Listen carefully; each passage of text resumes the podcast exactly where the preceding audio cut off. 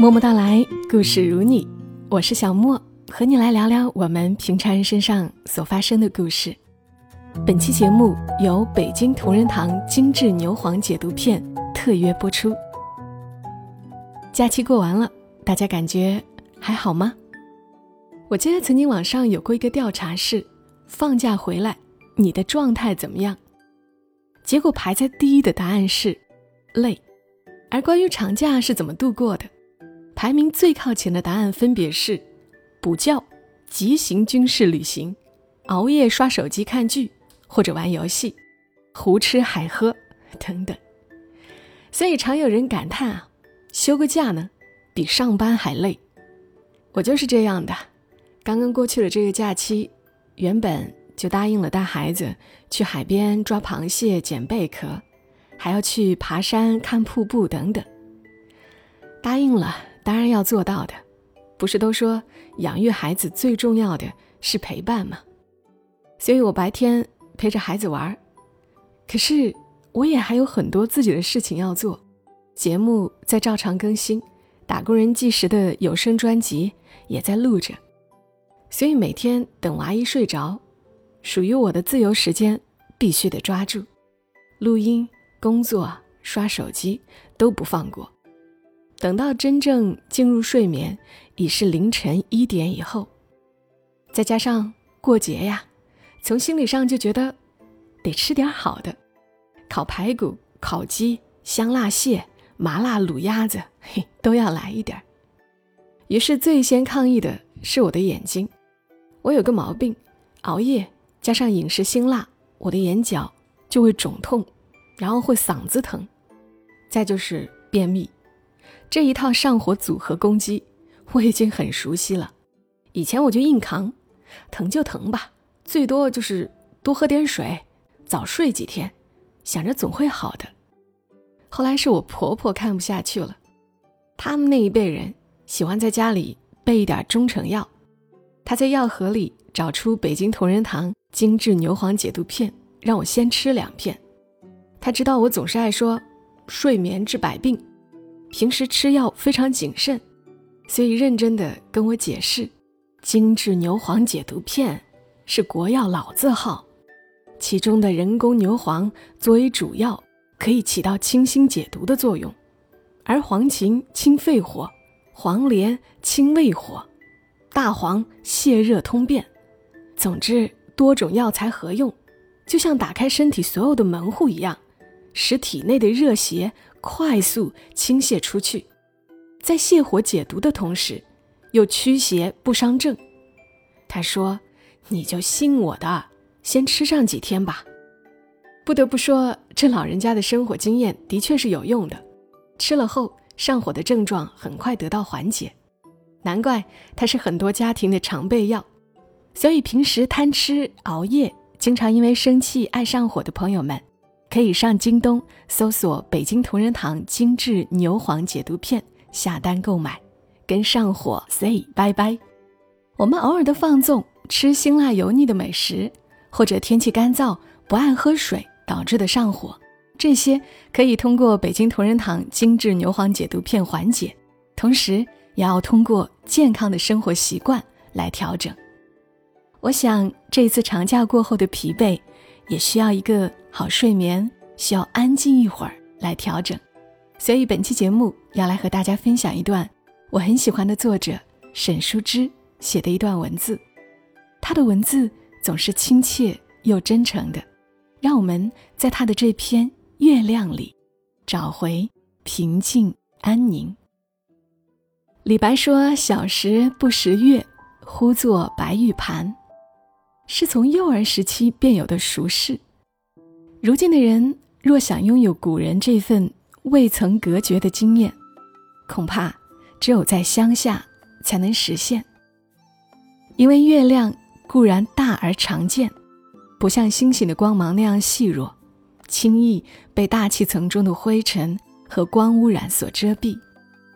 但城市的夜晚，却到底有太多光亮的东西了。中天一轮清冷的半月，带给一个小孩的感受，有时恐怕不超过路边一只路灯，或是对面人家楼房里明明灭灭的灯火。而乡下则不同，在夜晚广袤无垠的黑暗中，在绵延起伏的田地、水塘与山坡上，月亮的存在直入人心，无遮无挡，出门即天地的环境，使得无论黄昏或暗夜，只要在外面，就很难不注意到那天空里唯一显著的明亮光源——月亮。是一个在乡下长大的小孩最初认识的事物之一，是如同爸爸妈妈、小猫小狗那样亲近的存在。我小的时候很喜欢跟随大人去亲戚家吃饭，有益于常规的快乐。倘若是吃晚饭，回来时天已黑透，便很高兴，心里充满不为人知的欢喜，因为喜欢。多人一起走夜路，大人们喝足了酒，此刻都有些醺醺的，鱼贯行进在乡下水塘边、田埂上。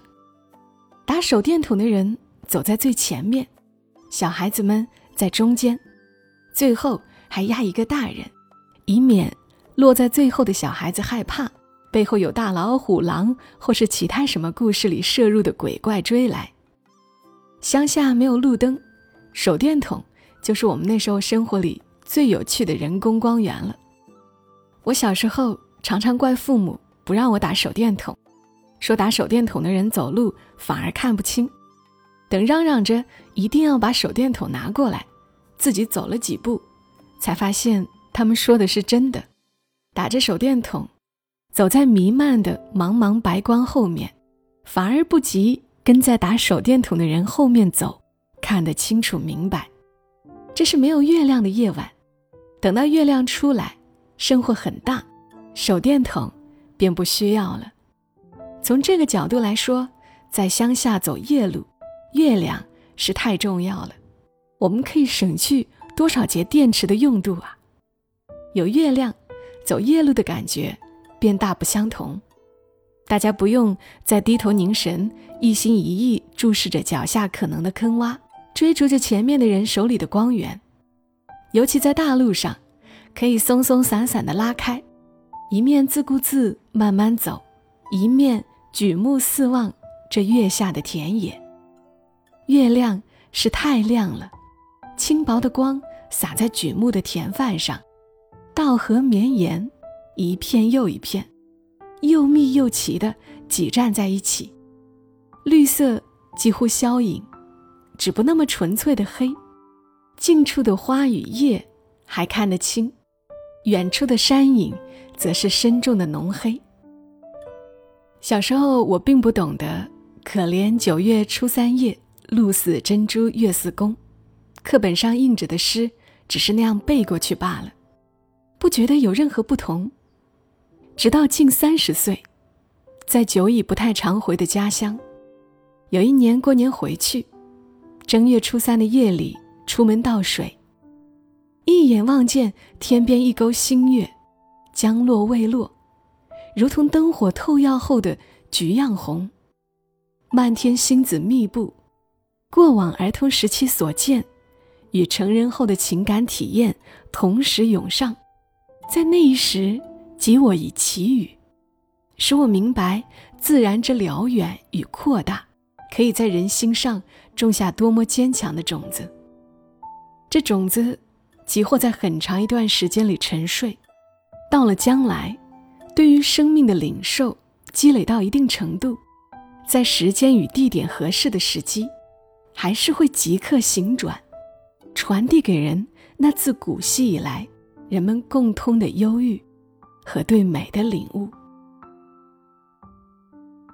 到北方生活这几年，难忘的是有一年秋天，和朋友们去远处游玩，回来经过孤园与独石口，路边多土豆与燕麦，在远远的山坡上如丝带一般延展开来，呈现着黄绿交错的秋色。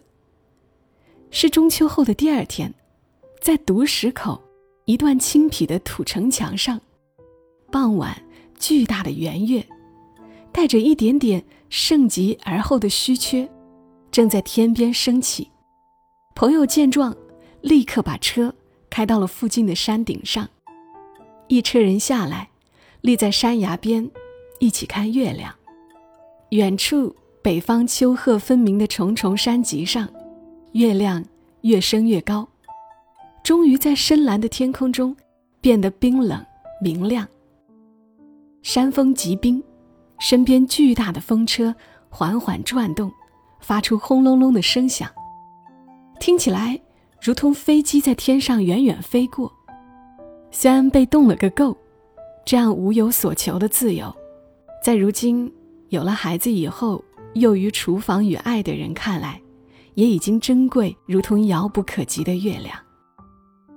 尚未辞职之前，下班回来的路上，还常常可见北方比南方远为深蓝纯粹的天空上月亮的踪影。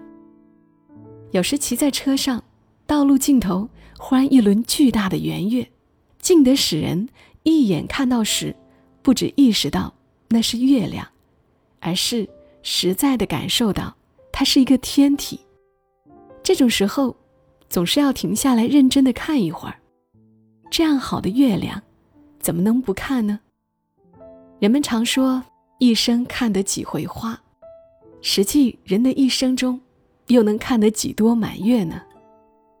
到后来辞去工作。所能看到的月亮，则大多是哄小孩睡觉前掀开窗帘的一瞥，或是在小孩终于睡熟之后的深夜，悄悄打开房门进入客厅，不提防望见窗户洒到地板上薄薄的一片光，驻足静立几秒，也便开灯，月光随之消失。人珍惜这来之不易的深夜自由。无论做些什么，也舍不得去睡，直到困得不行了，才终于爬回床上，又悄悄掀开窗帘看一眼。哄睡时的月亮已不见，中天只是路灯的光渲染出的深蓝。有时月亮出的晚，到凌晨，皎皎一轮正在窗边，金光四围，是一片片鳞片般云层铺叠。照得厚薄间银白暗蓝阴影起伏，一些散碎的句子布落在心里。三五明月满，四五蟾兔缺。银汉无声转玉盘，桂华流瓦。愿为南流景，池光见我君。这普遍的无极的哀愁，的确是从古至今，随着月光温柔的。照向每一个曾望向他的人。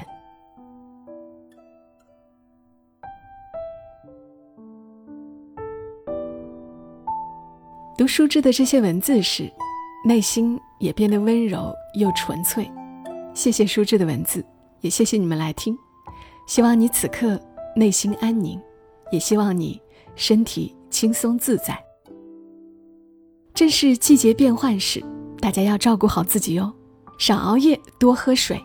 如果遇到肺胃蕴热引起的头目眩晕、口鼻生疮、风火牙痛、爆发火眼、咽喉疼痛等问题，就用北京同仁堂精致牛黄解毒片。